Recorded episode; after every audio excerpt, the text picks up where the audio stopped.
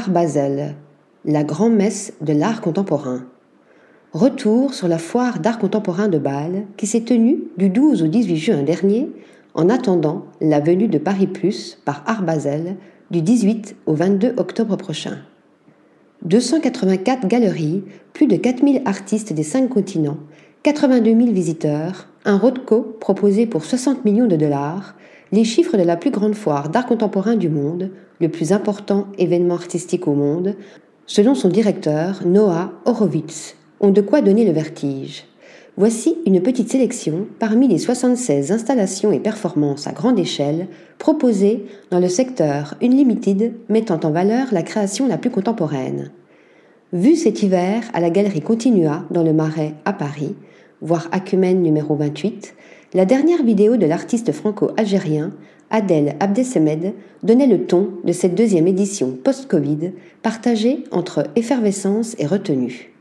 Diffusé sur un écran de 12 mètres de long, placé en vedette dans le grand hall de l'espace Unlimited réservé aux œuvres de très grand format, ce film a fait sensation. Allégorie de la fin d'un monde, de notre monde en perdition, il emprunte son titre, Yam Proximus Ardet, à l'Énéide de Virgile, lorsque le héros s'aperçoit que la ville de Troie est en flammes et nous place face à l'image de la mer et d'un navire en feu, s'approchant lentement, tandis que l'on découvre à sa proue l'artiste se tenant debout, les bras croisés, impassiblement. Insoutenable impassibilité condamnant toutes les indifférences face à la mer des tragédies qu'est devenue la Méditerranée Apocalypse. Sea never dries. La mer ne sèche jamais proclamait quant à lui l'artiste ghanéen Serge Atukwei Clotet, avec, en guise de vœu pieux, une immense vague suspendue composée de fragments de conteneurs à eau en plastique jaune. Une œuvre à la fois éblouissante et glaçante, comme l'installation de l'artiste chinois E Xiangyu intitulée Blessures héréditaires. Trois rangées de chaises d'école en bois graffité, alignées devant leur reproduction miniature. Culpabilité, colère, malaise, nul ne pouvait passer son chemin le cœur léger.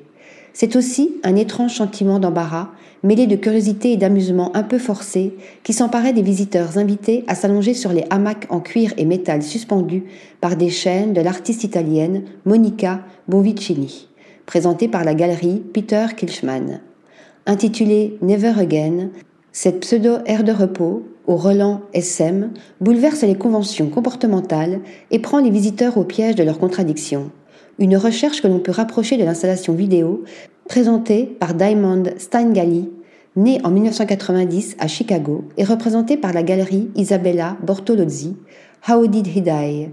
En plaçant une grille devant l'écran de projection montrant de jeunes filles dans une cour d'école, Diamond enferme le regard du voyeur pour rendre plus prégnant l'enfermement de la communauté filmée.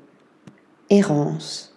Autre installation vidéo, propre à bouleverser et nos carcans et nos sens, Jester Dan Imhoff fut l'une des attractions de Basel Unlimited. Composée à partir de plusieurs performances filmées lors de son exposition Nature morte en 2021 au Palais de Tokyo, cette pièce vidéo d'une heure projetée sur double écran peut apparaître comme une sorte de rêve ou d'illusion.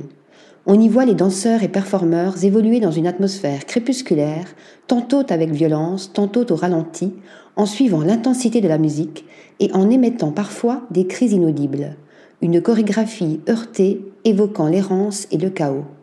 N'est-ce pas sur les ruines que l'on bâtit un monde nouveau? Article rédigé par Stéphanie Dulou.